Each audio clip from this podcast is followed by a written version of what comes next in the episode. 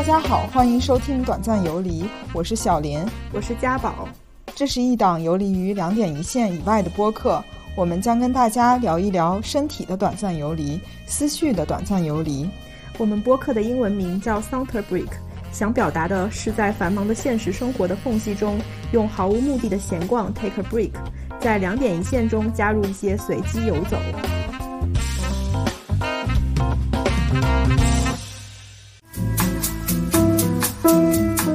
见过花火，便见不得花火。我们目睹这个宏大的同时，看过各自不为人知的潮汐。Hello，大家好，我是小林，我是家宝。嗯，今天呢，我们在北京的暴雨中来录这一期节目。嗯，一提到夏天，不知道大家会想起什么关键词？最近的北京的夏天呢，我会想到两个关键词，一个是高温，一个是暴雨。就是最近的天气，在前几周一直都是四十度左右的高温，嗯，但是今天呢又开始下暴雨，已经发布了红色预警。但是我总体来讲，我还是比较喜欢夏天的。四季当中，我很喜欢夏天。不知道家宝你，你对夏天有什么印象？嗯，我其实，在来北方之前，对夏天就是没有特殊的感受，因为，嗯，在南方的话，基本上一年四季。都是有绿叶子的，但是来了北方之后，到了冬天，整个城市是灰秃秃的。然后等到春天，然后小草冒出来，夏天就是整个城市都变绿油油的。就这种过程还是很喜人的。而且因为南方的夏天，如果不在空调房里面待着的话，在外面就是会，呃，待一会儿就会开始冒汗，然后就很想回家洗澡的那种。状态，所以在北京这种干燥的环境下面的夏天就还挺舒适的，但是今年的夏天除外，就是这种四十度的高温和暴雨循环上演的状态，确实也是让人没有办法出门的。嗯嗯，对，其实你说要出门，我觉得夏天是一个大家还比较喜欢户外活动的一个时节。说到夏天。我觉得我会想到像暑假呀，一般暑假小时候的暑假都会，嗯，爸妈领着出去玩嘛，出去旅游什么的，就是感觉很期待，呃，都要那个上上了一个学期的课，然后终于可以出去玩了。让我想起我小时候第一次暑假出去玩，是一个非常令我期待的事儿，是去了一个很远的地方。也就是上海，那对于我来说是一个很远的地方了，因为那会儿坐坐火，我好像是小学三年级还是二年级的时候，就第一次非常远途的旅行，就是在暑假。那会儿，不用说什么高铁了，就是坐那种卧铺，然后坐要坐二十多个小时，那也是我应该是我第一次去南方城市，然后当时觉得上海真的。好热呀，就跟我们家那边比，但是也很兴奋，因为跟我妈他们同事，然后还有好多别的小伙伴一起，就是同龄人，还挺快乐的。嗯，就是关于暑假，我觉得对每个人来说都还挺有意思的。对我小时候的夏天的记忆，就是我一到放假，我妈就会把我打发回我外婆家，然后我我就特别 特别喜欢回外婆家，因为就不用被我妈管着了，而且就是去了外婆家，就又可以吃吃好吃的，然后又可以看电视，每天从早到晚 就是连续看每每一台，就是在哪个时间段有什么好看的节目，我都了如指掌，然后全部可以追到。不像在家里面，就是需要跟我妈进行一些 battle。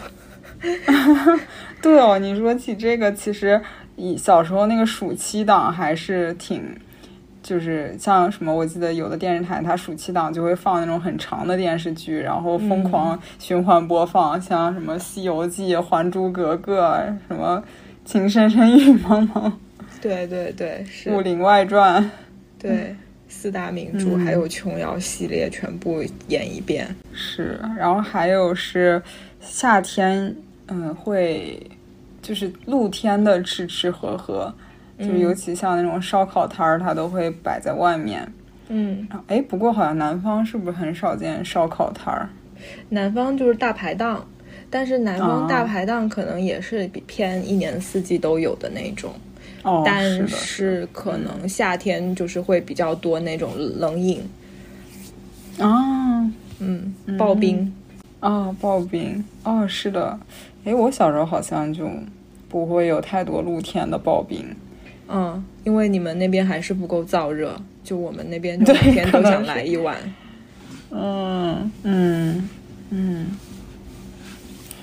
对哦，其实我们那边冬天或者其他季节确实不太具备这个条件，嗯，就是有点儿冬天的时候有点像韩剧里面的那种，就是搭一个棚子，然后大家在那个棚子里面会吃。不过现在也也很少了。现在哦我感觉，对这种露天的摊儿，它也是管起来的。比如说给你搞一个什么市集，然后你可以在里面摆，不能说真的就是我随随便在路路就是路边就摆一个。对，感觉就是看城管的心情。我一直到近几年还有过，就是我夏天的时候回家，然后去吃刨冰，我们那边叫四果汤，然后吃着吃着那个城管来了，然后那个摊主就带着他的车跑了，留下了我们那一桌。那那那那你就没有不需要给钱了。没有，我还是给了们钱是就是买好买好付完钱，然后才坐下吃的。哦，摊主早已料到一切。对，习惯了。嗯，然后还有就是最近我、嗯我看那个像什么小红书之类的，就有个词儿叫多巴胺穿搭。然后还有就是我我有一天上班的时候，我同事说我是多巴胺女孩，我我就懵了，我说啥意思？他说就是因为我那天好像穿了一个粉色的什么衣服，哦，然后他他就说是这种比较亮丽的颜色，就算是多巴胺穿搭。对对对，好像是今年流行起来的，感觉其实是、嗯呃复的是二十年代初的二十一二二十一世纪初的那个鼓，千禧年千禧年的复古，嗯，什么 Y two K 风格。对，就是嗯那种把自己、呃打扮的那种饱和度比较高，啊，对对对，是的。对，尤其然后那天我们我们中午是在食堂碰到的嘛，然后食堂有一个什么，我记得是凉拌西红柿还是什么菜，我说、嗯那这个算多巴胺美食吗？确实看着也比较凉爽。嗯，这个火起来也挺神奇的哦，就是为什么今年突然开始。其实我觉得不太日常，起码上班肯定不能穿，那那就是走在马路上也挺。我觉得还是因为我们不是那个受众，就是我有认识嗯。几个那种零零后的左右零零年左右出生的小姑娘，嗯。然后她们就特别喜欢那种多巴胺的穿搭，然后就是嗯包括那个化妆的时候也会把自己的脸部画很多亮片，然后高光打得非常明显，然后穿衣服哦也都是那种就是比较夸张可爱的，然后比较嗯呃浓烈的那种颜色。反正我们穿会觉得嗯不是我们的衣服，很不自在，但他们穿就很自在。嗯，就是而且化妆还化的眼睛会有一些绿色之类的，嗯，就是感觉整个人很有，很像一瓶果汁。对，就是我们之前被灌输的是说，你穿衣服的时候全身不能超过三种颜色嘛，不然就会有点太夸张了。但是他们好像嗯就是一反这种穿衣的直觉的。嗯，就是越花越越时尚。哎，这有点像前几年那个泫雅风，就是头上有，比如说十个卡子都是不同颜色的。哦，对对对，我觉得泫雅就是走的是那种多巴胺风格，只是那时候还没有出来这个词语。还没有这个词。对，对而且那会儿就是上衣已经很短了，现在还在更短。对，是的，我之前不是跟着我妹妹去那种，就是那个叫什么呀，B B M B B M 风的那种，然后但但它不是 B M 这个牌子，是另外一个牌子，然后里面所有的衣服我感觉都是我套不下去的，都是非常短，就是上衣也非常短，下身也非常短。年轻就是要露肉，我觉得挺好的。嗯，就是大家现在越来越，嗯，不拘泥于，比如说我那种全身不超过三个颜色啊这种穿搭，就是 dress code 嗯对我无效。对，呃，但这个可能是不是成为一种新的 dress code，就是小年轻人在一起就是要花，然后你不花你就不够年轻。对，是的，有点这个味道了。哎，然后我还会想到就是沙滩音乐节，你前一阵是不是去了一个？对啊，对啊，我前一阵去了那个天津的那个泡泡岛音乐节，在他们那个东江湾的沙滩上，我感觉，因为它这个叫泡泡岛嘛，就在那个海边海边，我感觉他们请的那个乐队也都是偏那种氧气风，就是比较清凉夏日的感觉，比如说像什么橘子海啊，然后呃苏打绿，这个在短视频里很火。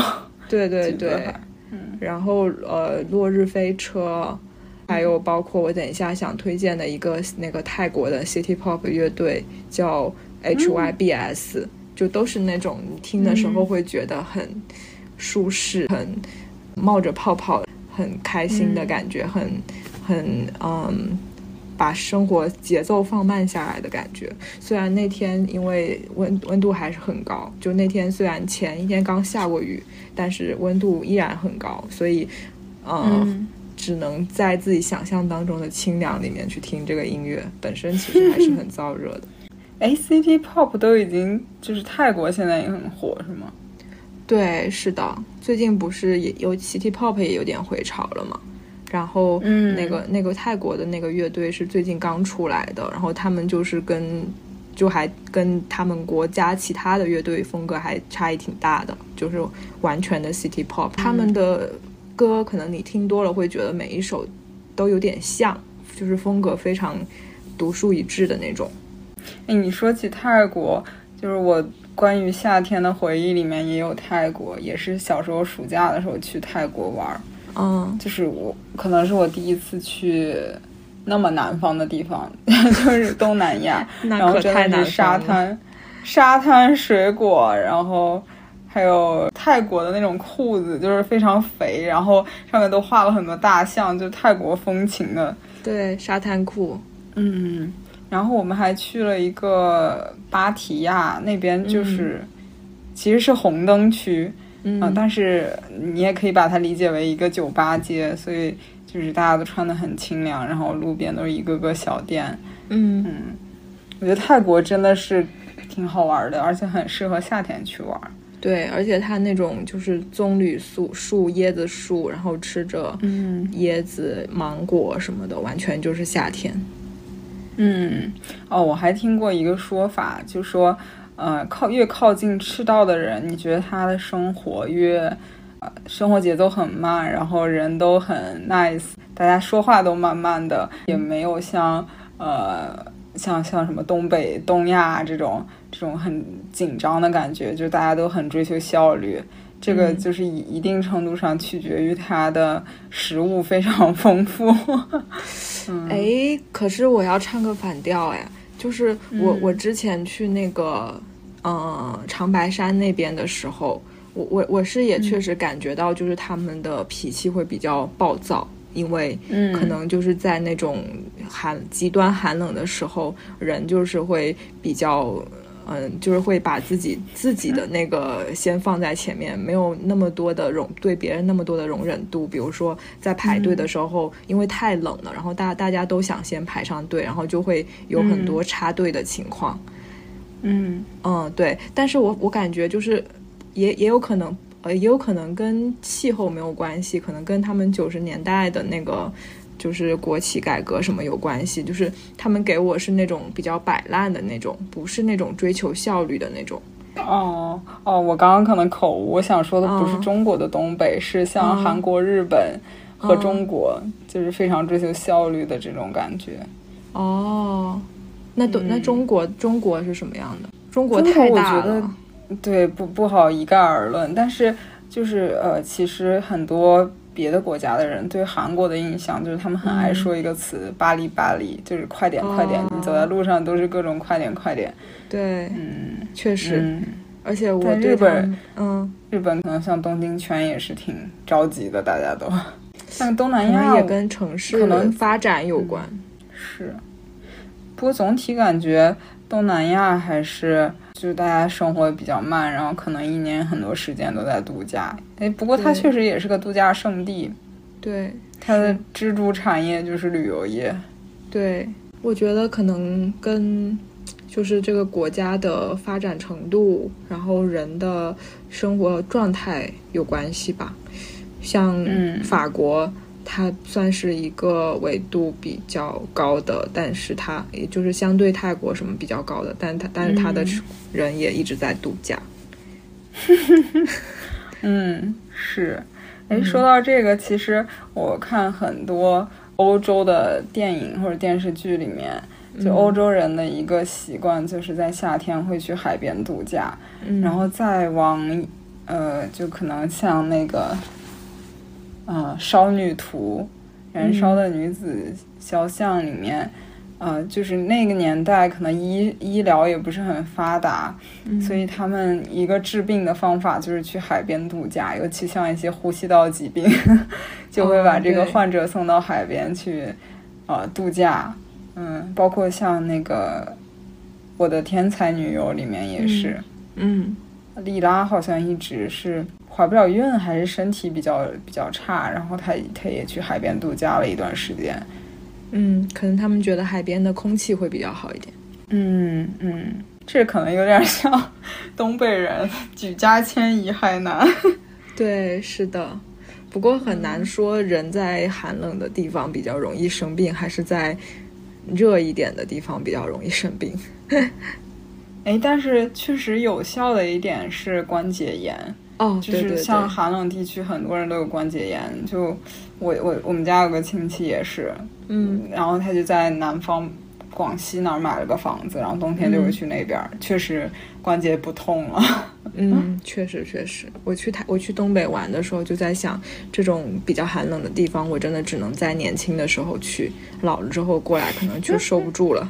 那我们继续聊聊，因为我们发现很多影视作品描绘的这个季节都是夏天，当然也不能说大家就不爱演冬天，不爱演秋天，不爱演春天。嗯但其实嗯因为夏天，我觉得它确实对在影像里面会比较好看，所以很多影视作品都会聊，呃都会演夏天。嗯，嗯，你有没有什么非常就比较喜欢的关于夏天的影视作品，可以给我推荐一下？哦，我可能给你推荐的都是你看过的。你就给大家推荐一下。就是比如说，其实大家想到夏天，就是传达夏天传达的很好的一个电影，就是《Call Me by Your Name》。嗯就当时，我当时看完之后，我我其实不是，反而不是被里面的那个美少年还有他们之间的那种感情吸引的，我是被他就是传达过来的一种夏天的感觉吸引的，包括他那个嗯 BGM，、还有他拍的那个就是意大利的那个村庄里面的那种。然后每个人都穿着短袖、短裤、白袜子，那种一起玩耍的感觉，就非常的舒适。嗯嗯嗯，就是是电影的魅力，当时就一下子感受到了，就是即使我们不在那个环境下面，也能身临其境的感觉。嗯嗯，就是天气很好，阳光很充足，然后他们他们穿的颜色也很亮丽。对，嗯，然后吃的食物也都像很多水果啊，就是透着屏幕都可以溢出来的那种水果的芬芳。对，而且我记得那个男主两个男主还经常相约一起去游泳，然后就是会感觉哦非常的清凉。嗯，我也觉得，就是一开始没太被他俩的爱情打动，嗯，但是那个感觉是很好，所以他现在很多那种挂画都是，包括电影海报都是在卖这个电影的。嗯，对然后包括像什么手机屏幕、手机壳，我觉得也是那个配色非常的抓人眼球。对，就是蓝天下面两个互相依靠着的男主，嗯，然后还被各种恶搞。你是不是说他俩都翻车了？对对，我当时是，就是我后来慢慢的回味，然后有段时间其实就非常喜欢甜茶，还有就是、嗯呃短暂的当了一段时间的 CP 粉，虽然那个另外那个嗯男主是已婚的，结果后来就是那个一个甜茶是被曝光说校园暴校园霸凌，然后另外那个男主是家庭翻车，然后说他本人是一个非常糟糕的，嗯，就是恋尸癖，尸体的尸，对，所以就是整个大翻车。嗯，但是还是非常喜欢这个电影啦。还有。其实像咱们之前聊过的侯麦的电影，嗯，也有很多是关于夏天的，比如说像《四季》里面就有夏天的故事，然后还有一个是我记得也是你推荐我的，是女友的男友，也是应该是男女主角暑假的时候发生的故事，去一个海边度假，对，是。就感觉侯麦的电影里面基本上都是那个主角就在筹划度假和去度假的路上，这才是电影般的人生。对，然后像那个夏天的故事里面，就是呃，嗯，他是以一个男主为主角。呃，为中心点，然后围绕着他的三个女生，然后他们互相之间的感情纠葛，就全部都是发生在那个夏天的海边。嗯嗯，还有就是刚刚已经提到了，就是我们都看过的《我的天才女友》里面，嗯，它其实有几段度假的情形情节吧。一段应该是他们来农上大学之前，然后去一个海边度假，也是。发生了跟尼诺爸爸的，就是那个，哦，那个大渣男，他的同学啊，对，跟他爸爸，他爸爸又是一个渣男中的渣男。嗯，嗯，他爸爸应该是在已婚的这么多年一直在不停的乱搞男女关系。嗯嗯嗯嗯，然后在海边，就是女主和她的爸爸发生了性感关系，而且是，嗯。就是是应该是那个爸爸去引诱她的，嗯，就他们特别喜欢把那个夏天的海边作为一个戏剧发生的舞台，是的，是的。不过我觉得就是透着屏幕，我我有点不喜欢夏天的地方，就是会出汗，会有黏腻的感觉。对，但是透着屏幕其实还还好，我觉得就是这个感觉。有的时候，这种黏腻反而成了空气中氤氲着一些，呃，粉红色的感觉。对，就是燥热的感觉。嗯嗯，毕竟爱情也是在拉丝儿。对，不像冬天，整个人都那个躺下来了。说完，嗯，离我们比较远的，像欧洲的这个夏天，然后我发现，像我们亚洲的夏天，就是亚。亚洲，尤其像，嗯，比较冷的地方，像日本，他们会很，就有一种那句古时“旦夕夏日长”这种感觉，就他们会，呃，想抓住这个短暂的夏天，然后做一些事情。就是很多动漫都在讲他们什么花火大会啊、夏日祭啊，女生、男生会穿着他们那个浴衣、浴袍。然后去参加这个烟火大会。嗯，对，比如说像那个，呃，失之愈合的很多电影都会有，比如说那个，呃，步履不停，还有海街日记什么的。哦，是。对，都会有。那个也都是夏天，还有小偷家族也是夏天吧？嗯，对对对，我记得里面也有很多那种，就是他们很热，然后。呃，吃一些解暑的东西的画面，是的，还有就是他们一家几口人一起去海边，嗯，然后真的好像像一家人出去度假一样，对对对，嗯嗯，还有就是应该是那个爸爸妈妈的，嗯，床戏也是感觉很热，对对对对对，是的，就是现在他们那个家里面那种片段了。对他们家里头肯定没有空调嘛，所以就是整个就给人一种汗津津的感觉。对，但是可能就是这种汗津津的感觉，才能让我们观众传呃感受到他们之间的那种荷尔蒙。嗯啊，对。然后我还想推荐一个日本的动漫，我觉得你可能没看过，叫《夏日重现》，没看过，也是讲也是讲一个。日本海岛夏天的故事，然后它不就叫《夏日重现》吗？嗯，然后它是一个有一些悬疑，就剧情很紧凑。嗯，那所以他看这个听这个名字，我想象不到它是一个悬疑片呢，还以为它是一个偏治愈的作品。嗯，也有一些治愈吧，有一些感情纠葛。就是日本不是有那种妖怪文化嘛？比如说你看到的我不是我是我的影子，但其实真实的那个我已经已经死掉了，就是被那个影子 copy 了我的。记忆，然后我的声音就一一切都跟我一样，但我那个我其实已经死掉了，被影子摄取了灵魂。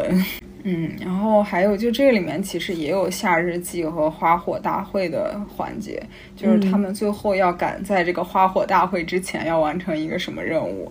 然后他还是有那种，就是这个男主他其实是可以不断循环的，有点像那个，嗯，之前白敬亭的那个剧，就是他可以。不断的回到故事的最开始，然后去一次一次的改变自己的行为方式，以达到他最最终想达到的那个结局。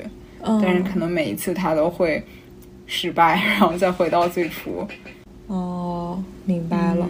所以其实反正不管是什么样的故事，就是日本人就很喜欢，因为就是夏日祭还有花火大会对他们来说就是一个共同的一个记忆。所以他们就很喜欢把故事安插在这个上面。嗯，对我现在每次想到那个花火大会，我都会想到就是我们中文中文网网络上面有一个很著名的 vlog 博主叫 CBVV，然后哦，他之前他还有一个播客呢。对对，他有个播客，就是 Nice Try。Nice try，然后是每个朋呃一堆朋好几个朋友一起每周约在一起，然后聊一下这周发生的一个 Happy Hour。哦，就还挺有意思的。其实没听过。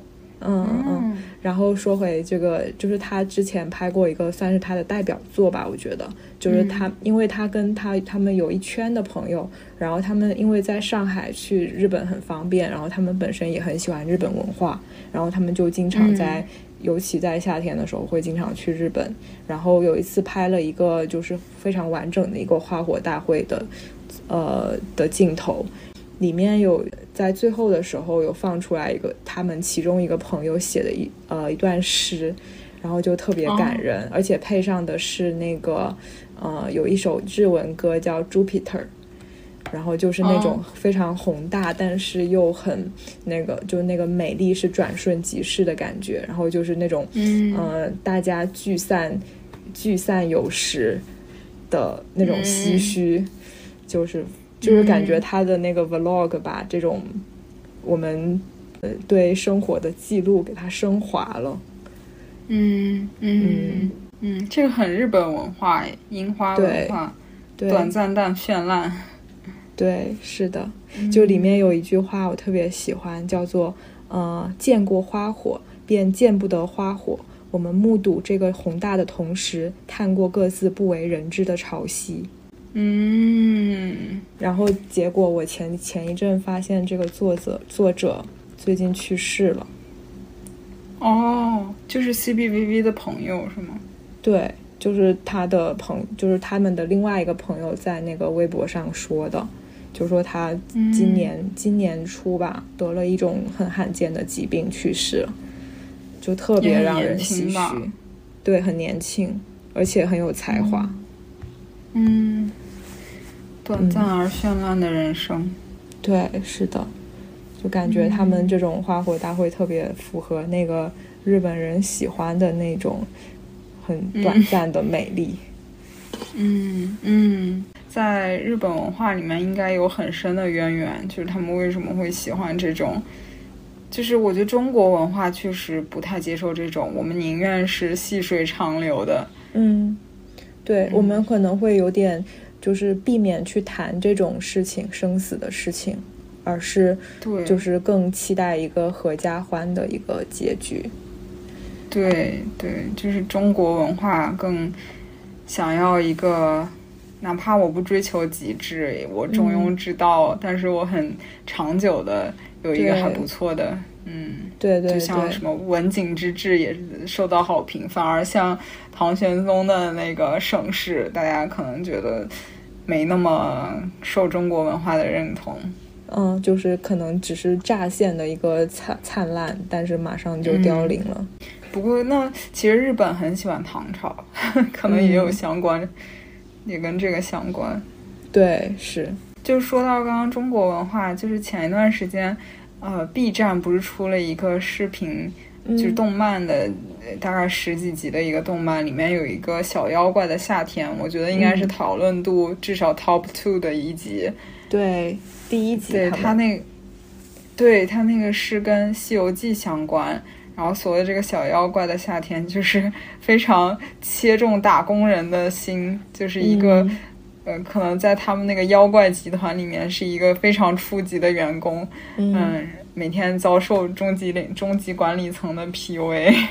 对，就是他给他下达命令，然后他费尽心思的去完成，结果还是受不到、得不到认可。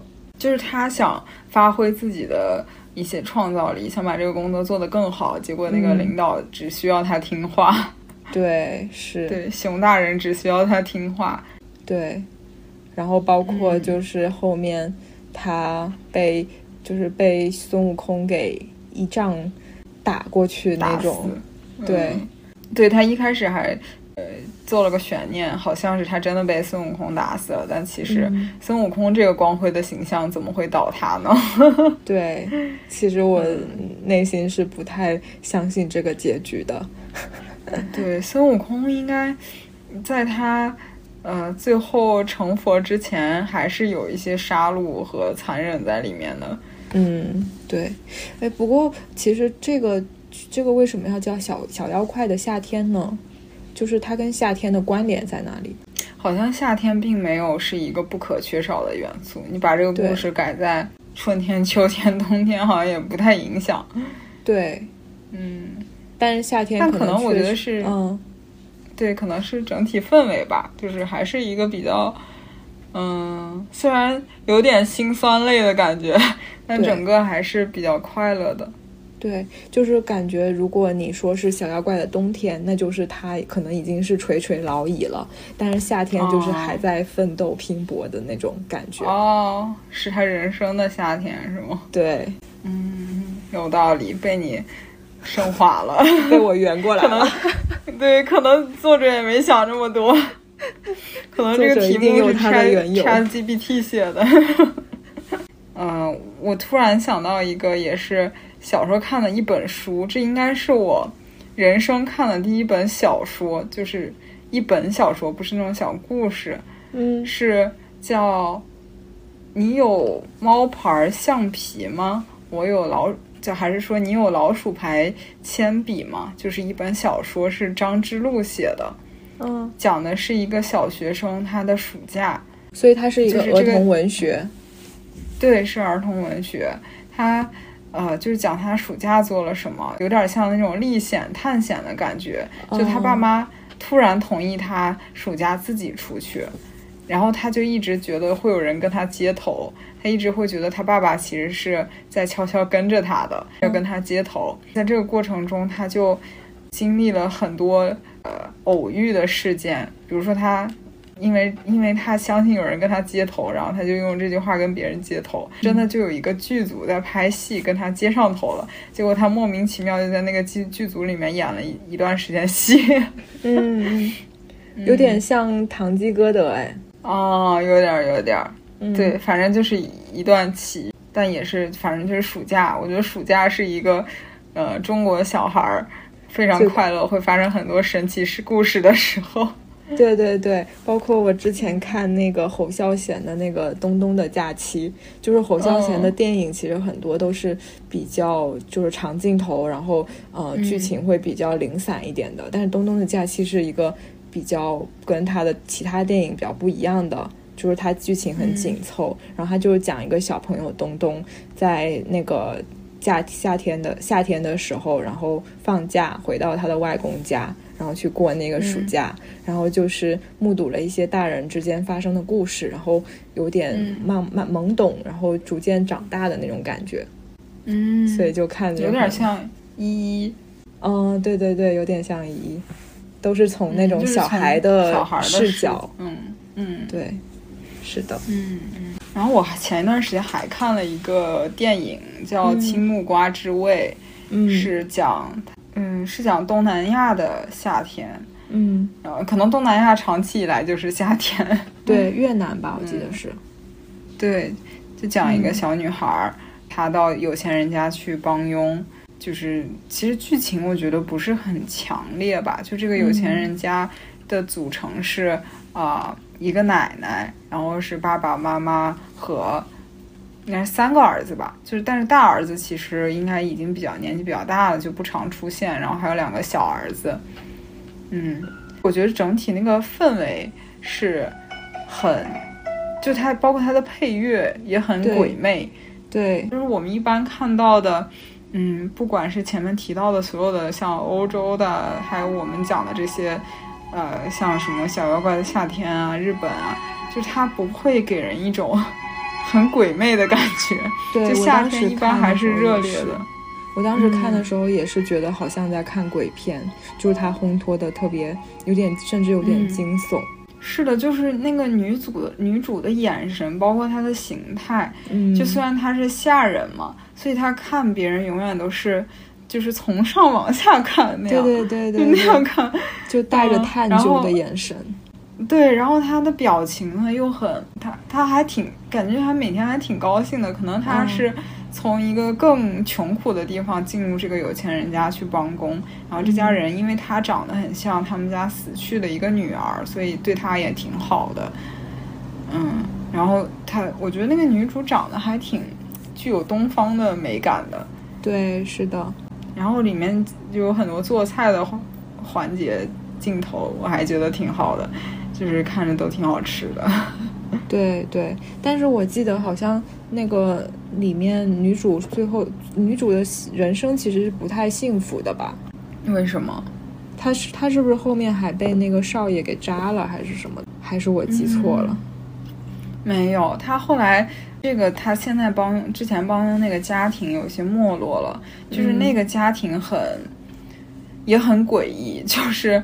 他家的那个爸爸其实是一过一段时间就会突然消失，带着家里所有的钱，一个不负责任的、极不负责的爸爸和男性形象。他好像是每天喜欢弹弹琴啊什么的，然后这个里面也是非常不女权，就是非常不平权。里面妈妈也很苦苦闷嘛，这个她老公经常会带着所有的钱跑掉。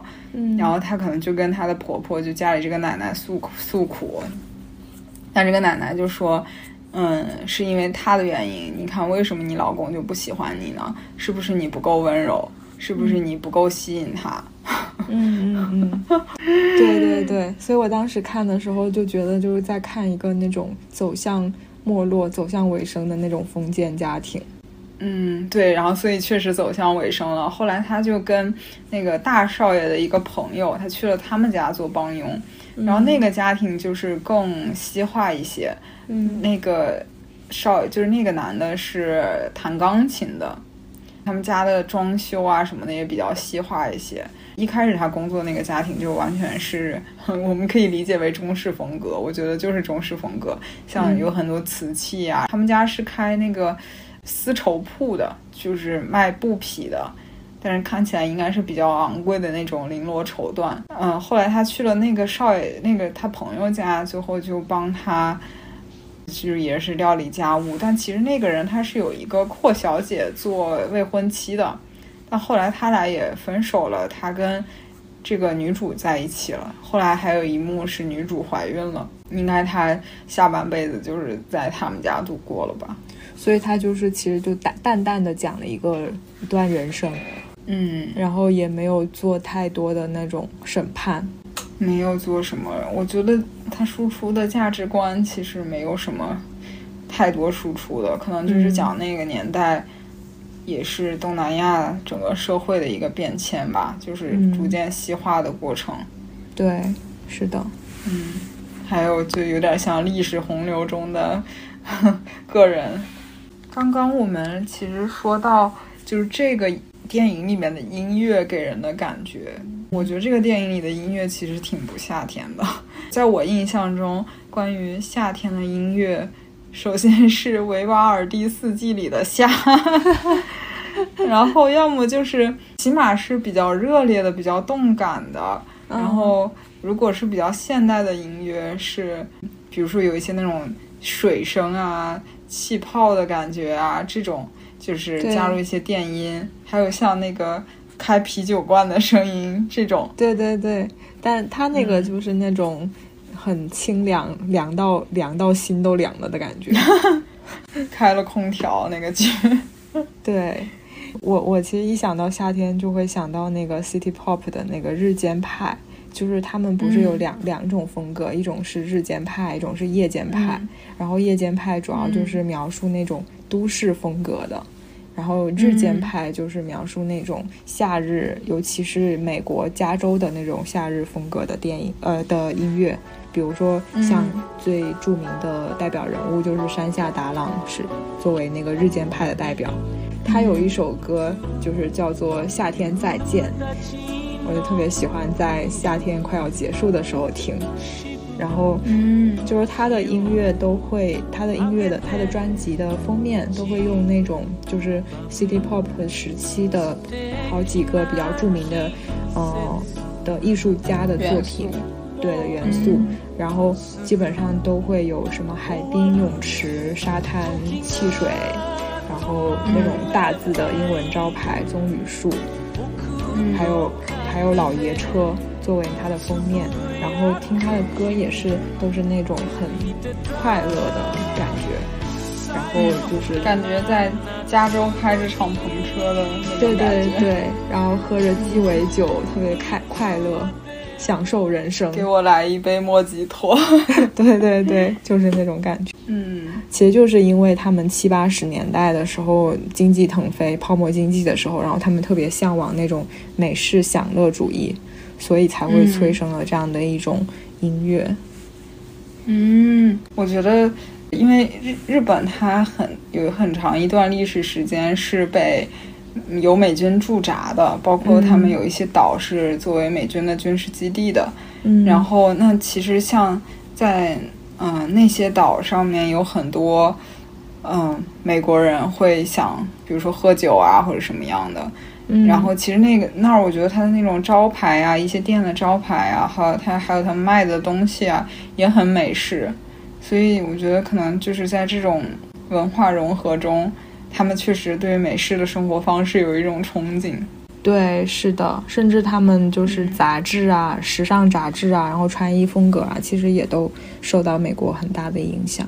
然后这几年感觉 City Pop 又有点回潮了。今年就是，呃，又有好多那个 City Pop Pop 的黑胶重新出版。然后我刚刚提到的那个天津音乐节来了一个泰国的，呃，City Pop 乐队，也是近几年崛起的。就是，啊，这股风从日本这个高纬度的国家吹到了赤道附近的美的泰国，感觉更契合了。嗯。嗯，其实泰国也是有美军驻扎的，嗯，对，在以前，对，所以所以这两个国家有很多混血儿。你刚刚说那个泰国的乐队叫什么？HYBS，所以他们就是用泰语演唱，没有，他们是用英语演唱的。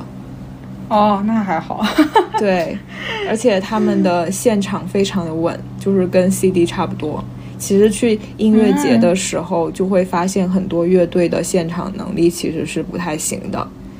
嗯，因为我们那天白天的时候是主要是乐队为主嘛，然后到了晚上就是像陈粒，然后新裤子，还有苏打绿，现在叫于丁蜜，就是他们晚上这波人。苏打绿改名字了吗？对，改名叫于丁蜜了，就是取他们苏打绿这三个字的那个繁体字里面的一部分。因为他们之前跟他们的那个经纪人，就是制作人林伟哲有那个版权纠纷嘛，所以他们现在就改名了，并且有一个重录的计划，就把他们之前的所有的音乐全部重新录制一遍。嗯嗯，对，然后就是相当于收回版权。对对对，是。然后，不然不然，我们现在听就是之前苏打绿的音乐，其实都相当于是在给他们跟他们闹掰的那个老板的钱包里面塞钱，所以他们重新录，然后我们再听他们现在新的歌的话，才是就是这个钱才是到了真正的制作人手里的。哦，对。然后说回刚才那个，就是我感觉那个到了晚上的时候，就是陈粒一开口，就是明显能感觉到真正的歌手的声场是完全不一样的。就是那下午下午的那些乐队，很多都是那种人声盖盖不过音乐。那说明他们那个音量调的有点问题，是不是？而且他们就是他们的那个声腔共鸣什么的，也没有达到一个很完美的状态。嗯，我觉得还是唱功有差。然后在这队乐队里面，我觉得这个 HYBS 算是一个就是唱功比较 OK 的。嗯嗯。是的，我之前听一个 live house，我觉得也就肯定达不到歌手的程度，就是感觉乐队很多演出是起到一个氛围的感觉。对对对，就是他那个很多，对对，而且很多编曲其实是比较洗脑的那种，就是不不断的重复一段旋律或者是一段旋律的变奏，嗯，然后你就觉得很朗朗上口。嗯，我觉得主打一个氛围，你你说他要唱的多好，那就。不一定了，对，是的，真的，包括像那个《落日飞车》也是，他们不是有一首最著名的歌叫《My Gingy》，然后特别长，其实它也是一段旋律不停的重复，不停的重复，就听的时候会觉得，嗯，有点有点飘飘欲仙，然后但是确实就是乐队的水平还是在那里，嗯嗯。说到苏打绿，我想推荐一下他们，就是他们不是有一个维瓦蒂计划吗？其实就是四季的每每一个季节都出了一张唱片，然后对，然后他们每一个。季节都会选一个跟这个季节相对应的城市去去攫取攫取这个城市的那个元素写到他们的音乐里面。比如说像秋天的时候，他们就选择了北京，然后他们当时还来北京住了一段时间。我觉得这个选择就就很契合，因为我觉得北京就是很美的一个季节，确实就是秋天，就是那种啊叶子黄了。然后红了黄了的，对，红了黄了就变得很璀璀璨。然后他们选择的代表夏天的城市是伦敦，因为嗯，英伦英伦摇滚，因为伦敦是英伦摇滚的发源地嘛。然后他们觉得夏天是一个狂热的季节，所以他们就把那种英伦摇滚的那种元素写到这张专辑里面了。然后呃，这张专辑里面有很多。音乐，呃，歌的名字也是，就是听起来很夏天，比如说像《他下了夏天》，然后还有，呃，蝉响，还有狂热、山洞什么的，就是它是一个，呃，从夏天的序幕，然后到那个，呃，沸点燃起，然后到最后，呃，燥热散开，然后有点微凉的，然后再再跟它接下来的下一章的那个秋做一个衔接的一个这样一个过程。嗯，它还有就是感觉是一个新的二十四节气，就是有这种不断过渡的感觉。对，是的，对，想法很有创意。对，很完整的一个 idea。那你还有什么别的关于夏天的音乐推荐吗？我觉得是刚刚提到的一些。影视作品里面，比如说像那个《Call Me by Your Name》里面的那个非常著名的主题曲，就是它给人的感觉也是那种像水流一样的，不停的重复、不停的循环的那种感觉。哦那你不觉得？其实它每一……哦，你说，就是其实它每一段的旋律都是一样的。对对对，是。你不觉得 Bossa Nova 也很像吗？啊，也是，也是，是的，它也是一个。海边的音乐，对啊，就是流水的感觉，而且它是发源主要南美那边，受南美那边的音乐影响很深嘛。南美的海边，对我觉得南南美也是一个，就是一年四季都是很热情洋溢的感觉。嗯嗯，那是的，可能我还是喜欢夏天夏天气质的音乐。对对，嗯，尤其是你如果真的。这个时候在海边的话，然后听听这个音乐，那氛围绝了。是啊，就既有实质的流水，也有音乐的流，你音乐所那个模仿的流水。嗯，是。哎，我前段时间就端午节，然后去了台州，然后也是在一个海岛上面，嗯，然后还完成了我人生的一个愿望，就是在海岛上面骑电驴，非常容易实现的愿望。哦，哎，你之前那个时候在台湾的时候没有实现，是吧？没有骑电驴，只骑了自行车。嗯嗯，确实很爽，就是因为你有一定的速度之后，那个海风就会吹过来。对对对，是的。嗯，我觉得夏天，就我现在通勤的时候还能一直保持骑车，就是因为夏天的时候你骑着车其实是有风的，就没有想象中的那么热。对，就反正台州还挺热的，端午节已经是夏天的感觉了，但是你你骑车还是挺凉快的。对，就自我们当时还自己制造风。嗯，是的，当时还纠结要不要租那个两座的小电电车，就是它是一个汽车，然后是两座的，然后那个后来没有租到，然后后来。发现骑电动车也挺爽的。对啊，对啊，哦，就你们原来要租的那种是有棚的，是吧？就会没那么热。它其实真的是个汽车，叫五菱什么什么，然后是两座的。嗯，呃，然后它它那个好像那个车，你买一辆用蚂蚁花呗就可以搞定。哦，就是应该是五万以下。哦，什么？你的蚂蚁花呗竟然有几万的那个那？啊，我也是听说哎，我以为大家都是五万，我不知道，我都没看过。反正我的花呗给我的额度可少了。嗯，那你可能只能搞一辆电动车了。是的。好的，那我们今天啊就聊到这里。如果大家有什么关于夏天的电影或者是音乐推荐，也可以在评论区给我们留言。对，也可以跟我们分享你。关于夏天的美好回忆，然后希望我们接下来可以顺利度过这个夏天，就是不要有太多的天灾人祸，然后大家都可以开开心心的多出去玩，我们都有光明的未来。好，拜拜，拜拜。